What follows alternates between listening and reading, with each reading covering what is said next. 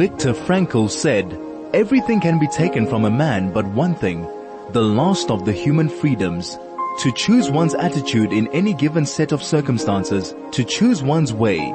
This is Finding Human with Sue Jackson. Stay tuned for the next hour as Sue explores the human psyche, what makes us tick and how to live better, more fulfilled and more meaningful lives. Only on 101.9 High FM. Hello, this is Sue Jackson on Finding Human. My guest today is Professor Les Irwig and our topic is choices. You can't go backwards, but you can cho- choose and change the present uh, and influence the future. And that's exactly what you have always done, Les. And we're going to be talking about that. Um, we would love to get comments from people who know Les or know Judy, his wife, on SMS 34519, Telegram 0618951019. And if you've got any comments at all, we would love to hear. Uh, Judy is sitting in the corner and I feel as though it's like putting babe in the corner because I can see her, but she's not going to be part of this program. Um, which she has been on my program before talking about music. Judy is a musician and a songwriter and a singer and it's lovely to have you both in my studio today, in our studio at High FM. Judy and Les are very, very good friends of my husband Leon and mine and it's just so wonderful to have you both here from Australia. Welcome. Thanks so much, Sue, and lovely to be here and to feel the warmth of your company and the warmth of South Africa. Oh, good. I'm so pleased. And it is, it's a lovely warm day out there too. well, was talking about the people yeah. as much as the, the climate. now, the true meaning of life is to plant trees under whose shade you do not expect to sit. This is one of your favorite quotes uh, by Nelson Henderson. And this reminds me very much of you, quite honestly, because to me, uh, you are like a, a giant oak tree. And as a mentor to so many people, as a, a, teacher, a mentor, a lecturer, a friend, you have, you have just advanced many, many lives in your career and in your friendships and when I think of um, the song uh, "Scatterlings of Africa" by Johnny Clegg, somehow it epitomizes you, Les, and uh, and and some of your colleagues as well, who had to leave our country during the apartheid years uh, because of, for many reasons, which we will discuss some of them. Mm-hmm. And they have scattered throughout South Africa and wherever you have gone, you have planted seeds and they have grown to and the, in turn, the great oak has sprouted many smaller oaks. Thank, thank you, Sue. Those are lovely words. And when I say oaks, I don't mean in the South African context, the oaks. Tell me, Les, just what does it feel like just being back here and um, you coming into our studio today? You're actually on air, so you're you're going to be heard in South Africa mm. and many other places. Yeah. Um, it, it's lovely to be back. Um, as you know, we left in 1985, um, and uh, since then have been interested in what's been happening in the country and have made visits over the years. Uh, so lovely to be here and to uh, experience the country and uh, to uh, envisage hopes for the future. That's, mm. that's, I think, what we all need to hear, quite mm. honestly, is the hopes for the future. Mm. And in the short while that, um, that Les has been here, he's already made contacts, um, of, of people that he can in turn speak to. Now, Les, when you left here in 1985, you were at the Wits Medical School and you were doing great work at the time, um, but a lot of your work was being censored. Mm. Just go back to that time, if you don't mind. Sure, sure. Well, um, well, let's go back a bit further, actually, to what brought you into. Uh, Les is an epidemiologist. I left that part out, and just tell us a bit about epidemiology. Yeah. Well, e- epidemiology is basically the study of the distribution and determinants of disease. So it's having a look at disease patterns in different countries and within countries and trying to work out what the causes are of um, medical conditions, um, of health and explore ways in which they could be improved. Um, and evaluate whether the ways in which we think they could be improved achieve their goals or not. Now, would Um, that be social epidemiology that you're more involved in? Yeah, well, e- epidemiology is, is basically a, a, a bag of methodological tools, so it can be applied to to many things, um, and and uh, it might be applied to health, it might be applied to social issues, or it might it might be applied to the intersection of the two. Um, and certainly South Africa had, um, in a previous era, a very strong group of epidemiologists who, in fact, left in the 1950s. Uh, uh, the Cox, uh, the Kessels, the Sussers, who actually influenced the development of epidemiology and how social issues affect health internationally.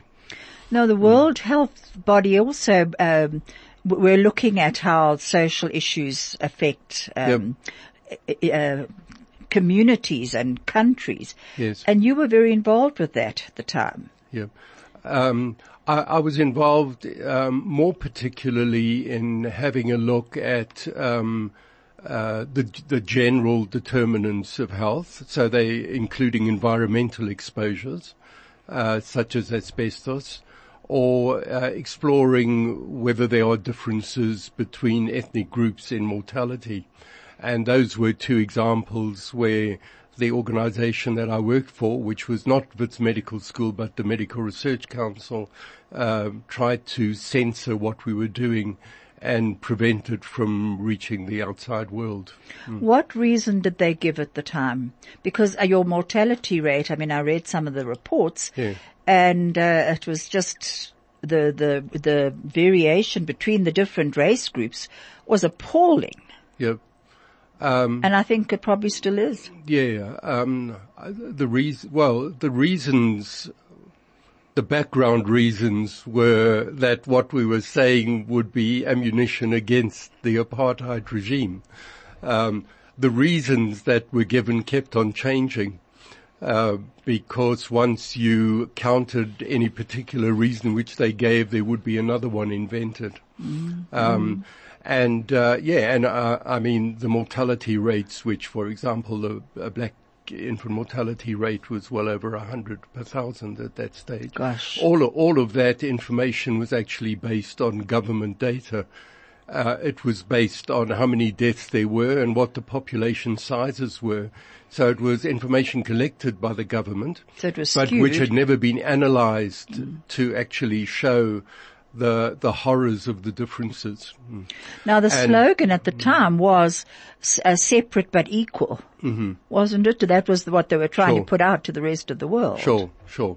So, um, so when we attempted to publish um, that information, then you know the reasons given were things like, well, you know, maybe the data aren't good, uh, but it was government data; it was their data. Uh, um, or alternatively, things are just as bad elsewhere in Africa. They weren't good reasons.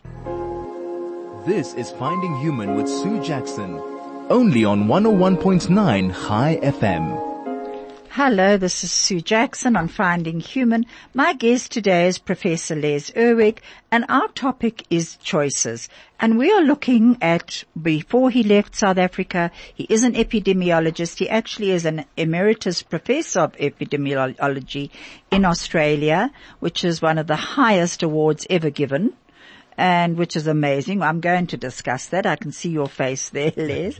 but Les is actually an award-winning photographer as well, and an author of Smart Choices with his wife Judy, and um, and he's a husband, a father, a colleague, a mentor, a friend.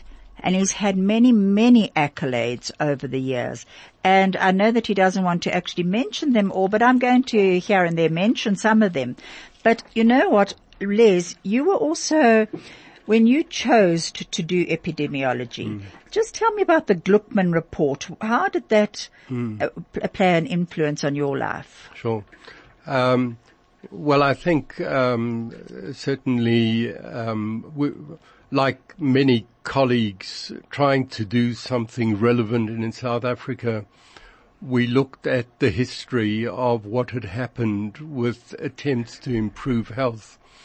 And the striking example was the Gluckman report prepared by Henry Gluckman, who was a Minister of Health um, uh, in the 1940s, and it was an extensive ah. report, um, over 200 pages long, with the objective of identifying with data what the health of the nation was, uh, where improvements could be made, so strongly epidemiologically based, and trying to ensure that health services would be provided equitably to all sectors of the population, irrespective of their political beliefs, mm. creed, ethnic group. So he was really before his time. Very much so, and uh, uh, and recognised as such. Uh, it, it preceded, for example, the thinking behind the British National Health Service by a decade, mm. Um, and that spawned a number and inspired a number of projects within South Africa. Um, one at uh, Pholela, a rural centre run by Sidney and Emily Kark, um, uh, which basically attempted to flesh out how health could be improved. Uh, and the package that they provided was not only medical services, curative services, preventive services, nutritional, um, development of new cadres of health workers, uh, health assistants, um, uh, improving community environments, vegetable gardens, and demonstrating that with that package, they could actually halve the infant mortality rate. And was it widely accepted then, or were they squashed at the time? Well, uh, that was one of several projects. There was then an institute in Durban, um, which uh, trained workers for those sorts of facilities and there was the inspiration of others like Mervyn Susser and Zena Stein who started doing things similar to that not too far away in Alexandra. And uh, when the nationalist government came to power, they did their best to dismantle the whole process. So what and made, eventually those sorry. people uh, left South Africa. All of them um. left during the mid 50s, late mm. 50s and benefited the rest of the world. I was they created centers mm. in North Carolina, in Jerusalem, in Columbia University mm. in America, and uh, spread the word of uh, how health could be improved by improving uh, either technical things or societal things. Isn't that amazing? I so mean, with, with that with that background and history, um, it was easy to see the relevance of epidemiology to the future South Africa that we wanted to see. So is that what made you actually go into this field, the epidemi- epidemiological field? Um, no, um, the entry into the epidemiological field was more because I enjoyed working with data and analyzing data. And as a medical student, we did projects like that, even though it wasn't part of our official course. I sought them out because I was interested. But once I had learnt those skills and heard of the history of, of our proud history, um, then that inspired me to apply the epidemiology to health issues in a way that I hoped would be helpful. And you faced great opposition, didn't you? Was it right yeah. from the beginning that you faced this opposition or was it only as you began to publish It, it was only findings? when we started having results. So mm. uh, I trained in epidemiology in the, the UK and then uh, we returned in the mid 70s. Why did you uh, return? We returned because uh, um, Judy had two children from a previous marriage. So like most of our major life decisions, it's based on family. yes. rather than on, uh, uh, any other considerations. And, um, and the only job that was available in epidemiology was in occupational health. It wasn't my preferred option, my preferred option would have been in a general one looking at health services more broadly in South Africa. Uh, but once working in, in, in occupational health, I started looking at the health effects of asbestos and, um, and one of the areas of work that we did was having a look at the mortality rates, again using routinely available government data, um, the mortality rates for different cancers in areas where asbestos was mined. Mm. So crocidolite around the Kuruman area and amosite up in the eastern Transvaal. Mm-hmm. And showing that several cancer rates were highly elevated in white and colored populations. There weren't data for black populations. Um, and, um, and, uh, then went overseas to, uh, um, a conference where my colleague was going to present those results and basically, before he got on the plane, the Medical Research Council said, you are forbidden to present. Gosh, is that so? Yeah. I mean, in those um, days we were totally controlled by the regime. Well, I, I, was still pretty game to present. But, yes. You know, seeing that he was the presenter. yeah. And it was a direct influence of the asbestos industry who mm. you know, didn't like the results. And I mean, government didn't like the results either. Mm. Well, I, I, suppose they, they said it was going to harm the economy if you actually yeah. published. Yeah. Mm. Mm. So that was squashed, but you know, well, it wasn't squashed. Was, you went it was, on. It, it was, was, delayed. yes, but the publish, the publications were monitored, were they? And yeah, I and mean, edited. Uh, uh, not uh, the um, the barrier would be approval for publication rather than suggestions for editing. Hmm. But you and if you kept on bashing away long enough, then eventually you got there. Uh, that's, uh, so it, the paper was eventually published and Mm. Was it published in this country? No, it was published in, in the American Journal of Epidemiology, uh-huh. uh, which is one of the premier epidemiological journals. So, and I think was used internationally as well as part of the drive to ban asbestos uh, in this country and elsewhere. Oh gosh, is that so? Mm. So it had a wider influence. Well, among many other papers mm. as well, obviously. Mm. This is Finding Human with Sue Jackson, only on 101.9 High FM. Hello, this is Sue Jackson. My guest today is Professor Les Irwig from Australia, and our topic is choices. And we are talking about the choices that he had to make uh, while he was living in South Africa in the 1970s, uh, early late 1970s and until eventually he, he had to actually leave. Um, you know, um, Les, I was listening to a, a, a YouTube from your career celebration, which was wonderful. All the speakers there. Les is, is highly regarded around the world. And your one, the one person speaking was, um, Anthony Zwi who was also from South Africa, mm-hmm. and he had been one of your students, I think, at the Wits Medical School here in epidemiology. He's now in New South Wales. And he was saying that Les inspired many people in social epidemiology.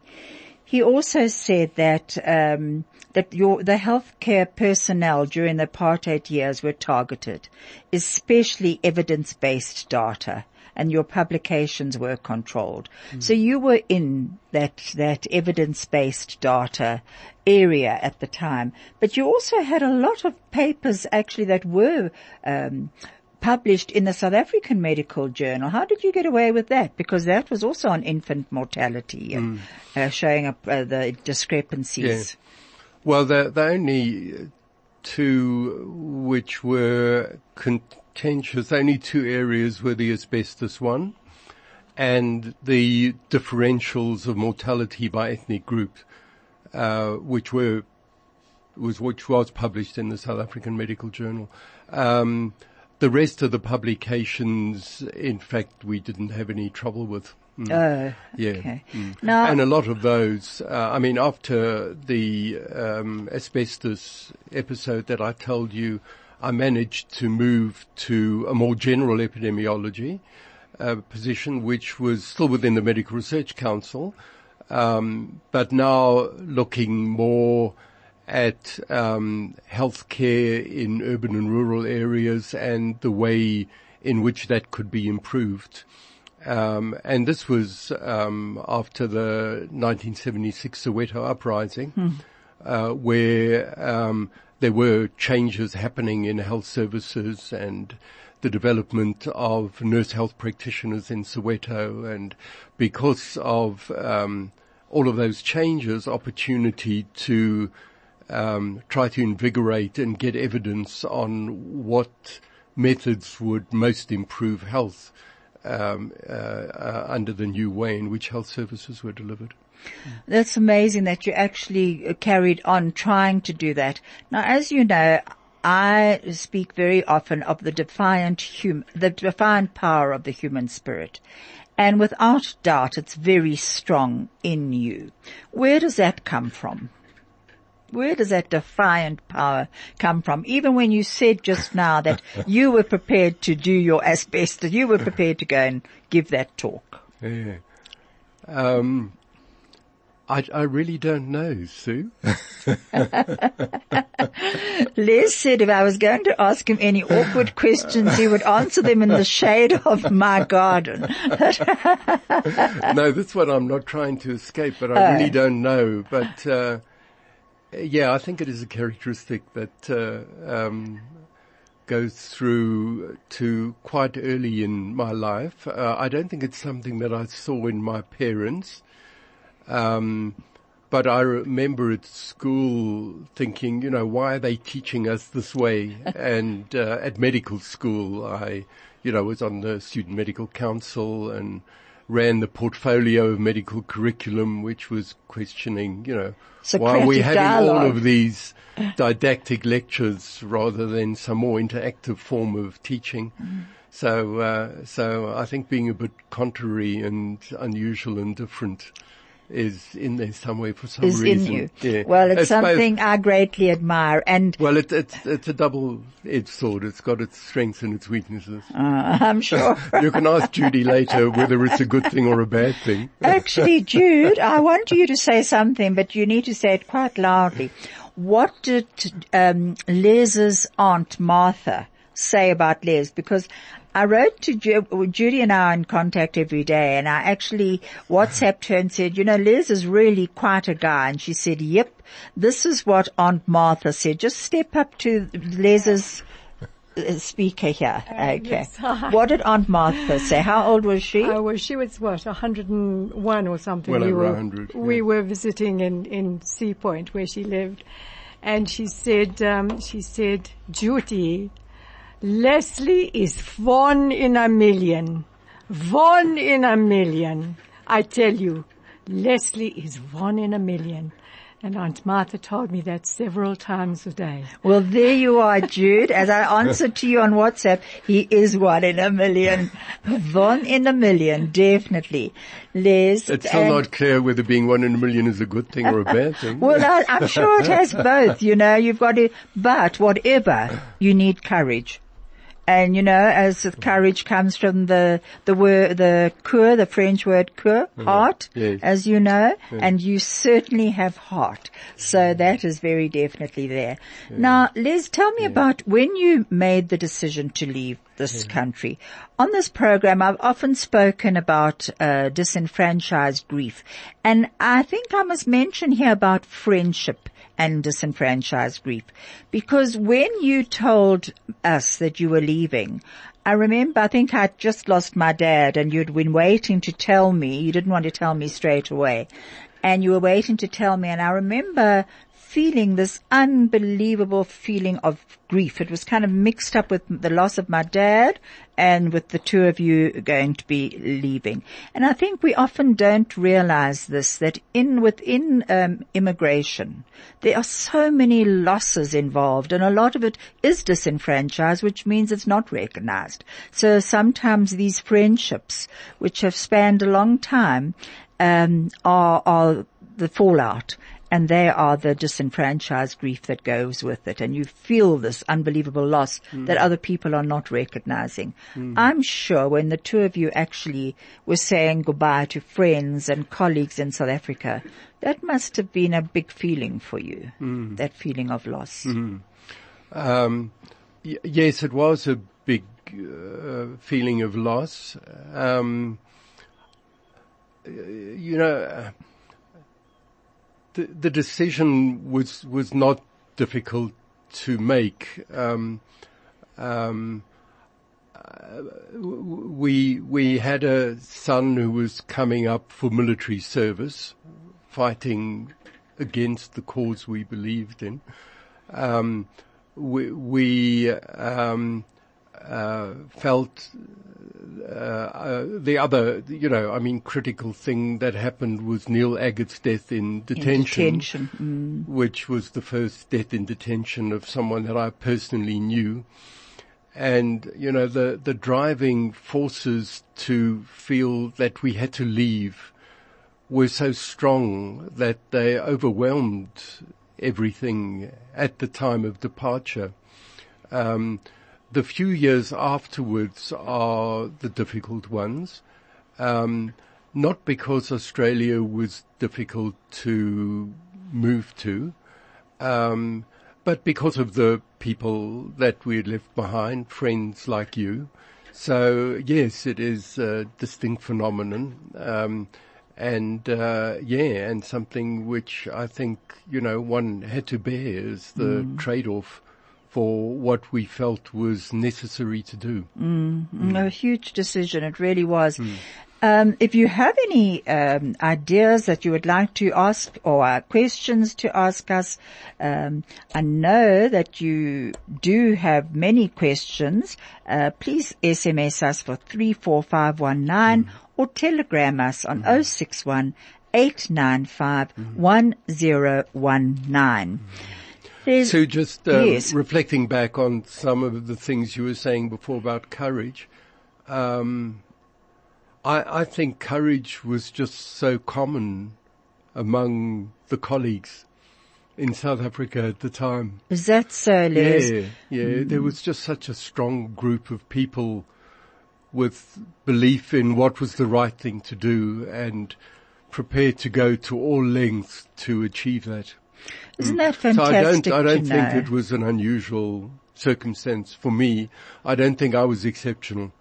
Uh, I think uh, it was uh, a common ethos for many people at the time. Well, perhaps, you know, many of us were like ostriches with, with our heads buried in the sand. So it's just, it's always so good to hear that there were people who were prepared to not stand on the sidelines and step forward no matter the danger that, you know, might have lay, lay ahead. You, you also had to, uh, actually with your, um, the asbestos, um, findings, I think you were called to the, the Truth and Reconciliation Committee, weren't you, to present? The, uh, I, I didn't uh, appear before the Truth and Reconciliation Commission. Uh, it did come up before the Truth and Reconciliation. What, the asbestos? The asbestos story, and uh, Were you not, pleased not that it at was? my instigation. Oh. Um, I, I thought it was good that the history was acknowledged, yeah, and uh, and it it almost didn't happen because um, the um, people who had put forward the uh, issue to the Truth and Reconciliation Commission uh, didn't have a full record of all of the details and the correspondence and approached the Medical Research Council to try to find it to um, conveniently had found that the files had been lost. Oh gosh, is But, that so? but being as obsessive as I am, I have a full set of all of the correspondence. okay. So it did come up to the Truth and Reconciliation Commission and Medical Research Council had to acknowledge that uh, the scientific process had been interfered with uh, for political reasons. wow. uh, Did- was, it, was that a closure for you in some ways? You know, it it it was it was it was good that it came up before the Truth and Reconciliation Commission, the actual uh, statement of apology was not an issue because at that stage the Medical Research Council wasn't the Medical Research Council that had blocked all of the data Mm. being published. It was the same organization by name, but it was a totally different organization in terms of leadership and personnel. Now, with Um, that change that you then saw, were you ever tempted to come back to South Africa?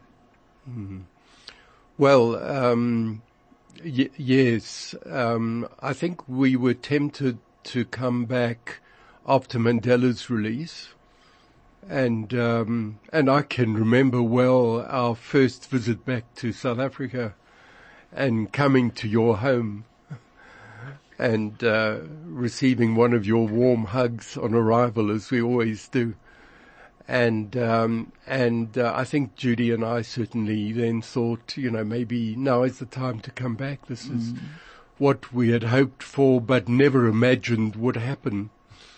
Um, and um, and then again, it's you know all those difficult choices that one has to make. Our children then had spent half of, of their lives in Australia And and, and we decided and- uh, no no Oh, no, they hadn't yet. no no no no and decided decided that um, we uh, we we wouldn't want to make the move Mm. um, but the uh, but what we did do was um, I I made myself available for um, medical schools that wanted to have help with running workshops on research epidemiology In South Africa. to- in South Africa to come whenever they wanted. So, so, So you um, remained involved, in other words. yeah, well, there was a gap from leaving 85 to 92. Uh, uh, we didn't come back. And then after 92, um, uh, at least I would be coming back and sometimes both of us every year to be running research workshops. And that went on for about a decade. Was that meaningful to you? Enormously so, enormously so. For the reason you mentioned about, you know, planting seeds and, uh, and, uh, and, uh, yeah, and I suppose also with increasing, as time goes on, as one matures, then, um, it's more and more important to, uh, know that you've helped others in their careers than in creating your own It's so And- true. It really is. and um, and the uh, and one of the most um, and one of those visits was um, a, a, a several month visit, um, which You was around, which was around establishing, helping to establish the South African uh, Cochrane Centre. Is that when you were in Cape Town? I came to spend Yeah. a few days with you there. Yes, yes. Tell me this, the South African Cochrane uh, Centre. You established it then. Now it's a worldwide organisation, Yep. and it, you can actually go into it and pick up any research that's been done on on various Yep. illnesses. Yeah, ba- basically the concept of the Cochrane collaboration is that um, often if one's having a look at what treatments are effective, people would be doing studies called randomized trials. Uh, and often the randomized trials give different results. So the idea is to systematically review them, collect all of them, and then try to see overall uh, what the result of the many randomized trials are. And So- the Cochrane collaboration basically publishes these online and uh, keeps them up to date. So if if um, if somebody is is facing a life threatening uh, diagnosis, um, would they be able to go on there and get the latest research? Uh, the, uh, assuming that the collaboration would have covered that particular, particular area, because it's all a big voluntary organisation, really. So if it would have been covered, yes, and um, and the South African and the Cochrane collaboration database is available free in South Africa. It's not available free in all countries, but So it's free happily here. it is available free here. If if um, if you would like to know more about the Cochrane um, Institute, I have left the number here for Kathy and Mandy at Chai FM office. We've I've left the the numbers there, and then also Judy and Les have brought out a book called uh, Smart Choices. Uh, uh, sorry. Smart health choices. And Judy's whispering to me in the background there as she's sitting out of range. And, um, uh, it's also, you cannot believe what you can pick up in that. As a matter of fact, I lent mine to someone and I'm furious because I was looking for it today because it, it's got so much in it. Please have a look for yourselves. Go online. Smart health choices, making sense of health advice and it, it aims um, to help consumers and practitioners develop the skills to assess health advice and hopefully to make decisions. It's got amazing. If you look through the contents, it's quite amazing. This book will save your life. Don't always rely on experts. I love that. And also look at bad evidence. So all of that is in their book, which you can also go online and pick it up there. And Les, tell me, you have your, your many accolades through the years. What has been the most important to you? Okay. Um, mm, can can I just talk about smart health choices? Yeah, okay. the- Are you the trying to get of out of your accolades? we, we're just going to have to get back to that in a minute.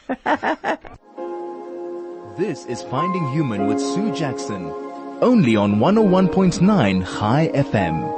Hello, this is Sue Jackson. My guest today is Professor Les Irwig, and we're talking about choices. And just before we went to ad break, he was trying to get out of his accolades. so, uh, what are we getting back to, Les? oh, I was just responding to the Smart Health Choices book. Uh, so whoever out there's got Sue's book, please return it.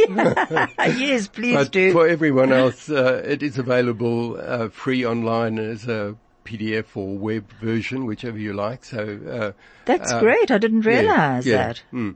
Um, and it's got lovely cartoons in it as Yes, well. I love the cartoons. I miss those. Are those online? Yeah. Okay. The whole thing can be downloaded for free. yeah. So publicly available. Mm. All right, now back Uh, to your accolades, Uh, please. No, no, no, not quite yet. Almost. um, no, I just wanted to say that you know one of the things of moving to Australia when you were talking about you know friends and disenfranchised, one of the things that was most difficult, which I hadn't anticipated, was was the work situation because. I had imagined epidemiology is easy. You pick up your methodological bag of tools, you move to another place, you apply it to the problems in that area. But it took a long while for me to adjust to the fact that the scale of the problems was so much less than in South Africa. Mm-hmm. You know, I sort of having a look and thinking, well, you know, that is that really a big enough problem to address, to mm-hmm. work on?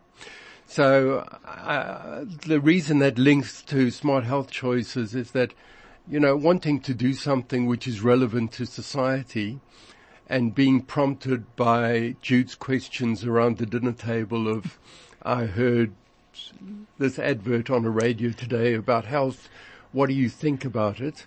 That was the background to writing a book which basically would help people to, to look at evidence and appraise evidence and make their own judgments about which bits of health evidence to believe. So you brought meaning into your life actually, even though, as you say, in your work area it wasn't as challenging.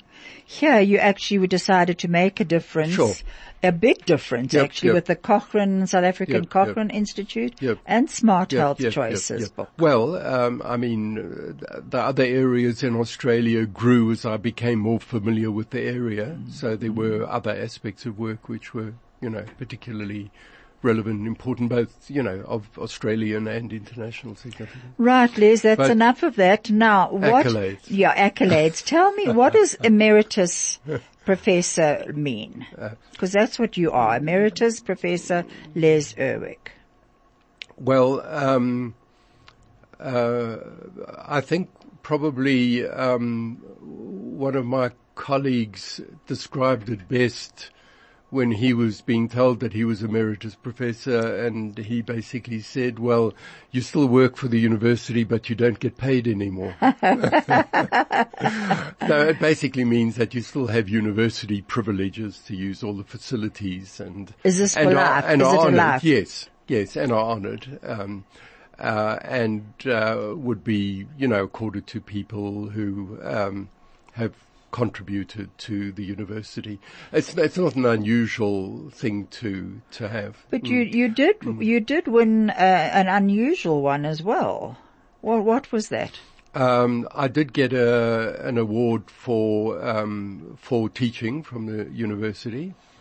Good. Um, Go on. And that was, you know, I think I mentioned before that uh, I was quite contrary as a medical student about uh, medical education styles, and and that continued. And most of the teaching that I did was interactive in style, uh, and uh, the development of curricula to try to teach the next generation uh, critical thinking skills in health and uh, um, both because of the areas I was covering as well as the style that I had the university award.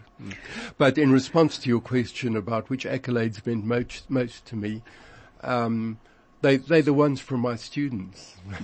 so you mentioned my career celebration event. Um, when I was asked about that, um, a lot of people would be getting, you know, dignitaries coming from overseas, and I basically said um, all that I wanted was for people to say things about me who I'd mentored or had been my students, and and that afternoon was by far the most fulfilling um, uh, experience in terms of giving back to me um, what I had been trying to achieve over the years. Well, I must admit, Les, I was listening, I listened to it three years ago uh, when it was your career celebration and Judy had sent me the YouTubes and I listened to them again last week and I listened with tears running down my face to tell you the truth because they were just so sincere. Everyone who spoke spoke with such sincerity, a sincerity about what you had meant in their lives and how they in turn were able to play it forward, mm. you know, and, and go on with your teachings, and mm. which is, I think to be able to look back and see a career that has spanned decades and actually know that it's still flourishing as it is, is also absolutely what a reward. Well, you said it all at the beginning with your story about the oak tree. Mm. Uh, That- the- that's what it's all absolutely. It is the oak tree and you are a very solid, solid oak. but Les, you not only have accolades for medicine, but you've also accolades in photography. You are an award-winning photographer. Now you see the world in so many different ways. And Judy actually sent me something that you wrote, um, when I'm just hoping that I've got it here. Um, that you, yes, here it is.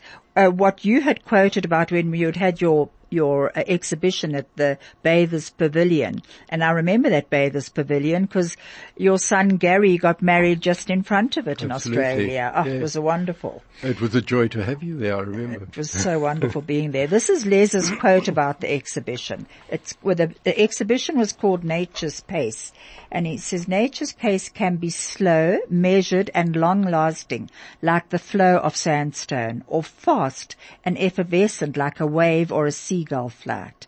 It can follow the footfall of a surfer running towards the sea, or follow the seasons, splashing springtime acacia yellow among the eucalypts. That's beautiful. I love that. But what is it, what does photography mean to you? Because nature is very important to you. Mm. So a lot of your photography is on nature, on trees and, and the sea and the beauty around you. Mm. What does it do to your soul? Well, um, like like you and your family, uh, I enjoy being out in the bush um, and uh, experience the feel of nature and the quiet and the solitude of nature. Um, and um, uh, to try to um, encompass some of that within an image um, is um, a very rewarding experience for me.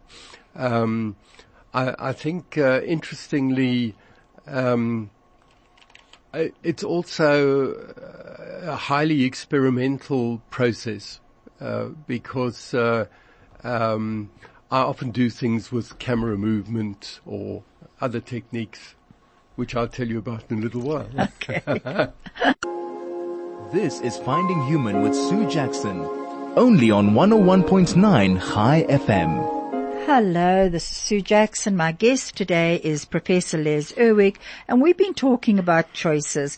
Throughout Les's life, he has made these incredible choices which has, to have changed his life and many, many people's lives. He's influenced so many lives. Les, what you were talking about um, nature and the photography. Yeah. Just finish so that. I, so I think uh, one one of the joys is that um, uh, one looks at things a little differently when one's thinking of it as a picture. So even if, and I sometimes don't take the camera with me, but just think, well, I'm going to take pictures without a camera just to see the world differently. Mm. Um, but also now in the digital era, it's just so easy to experiment and to try different things. Um, and and that's one of the joys to see if you try different lightings, go at a different time, move the camera in a particular direction while you're taking it. So it's a very experimental process, which is lovely. Very and the other thing about it is that it's entirely solitary.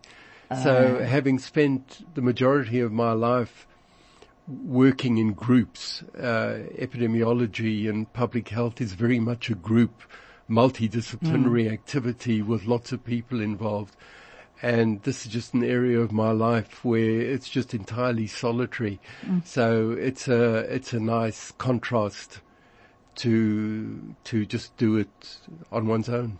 That says so much about you because very many people would run from being alone like that. To tell you the mm. truth, you know what the uh, one of the um, uh, um, photo- photographic um, essays about you. It said uh, as an award-winning photographer, Les Irwig says, we are so used to seeing all photo- still photographs that we often forget that is not actually how we see the world.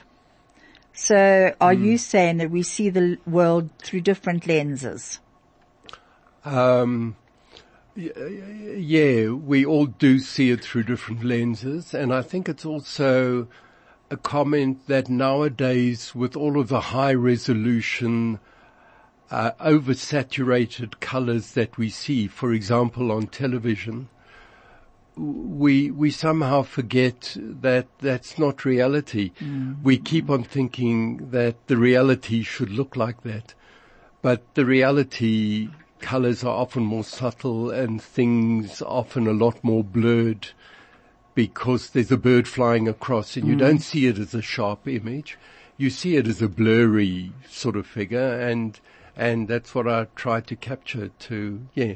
And you um, do, and when Les walked into our home today, I pointed out to him a beautiful uh, sea, seascape um, a, paint, a pa- picture that he had sent to us, and it's been framed and it's got uh, a place of honor and is is there.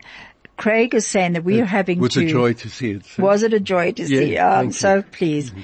You know, um, Les, I just want to say that um, Viktor Frankl said there are two races of men in this world: the race of the decent man and the race of the indecent man, and they are each are found in every single group. And I think that's something we have to aspire to.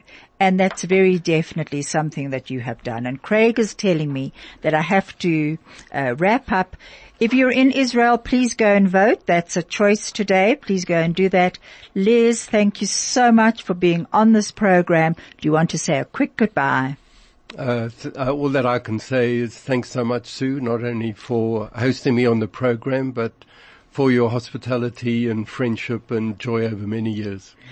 Thank you, Les. And we're going to be playing one of Judy's um, songs now, Judy and Wendy, and it's a beautiful song, and it's called "I Picture a World."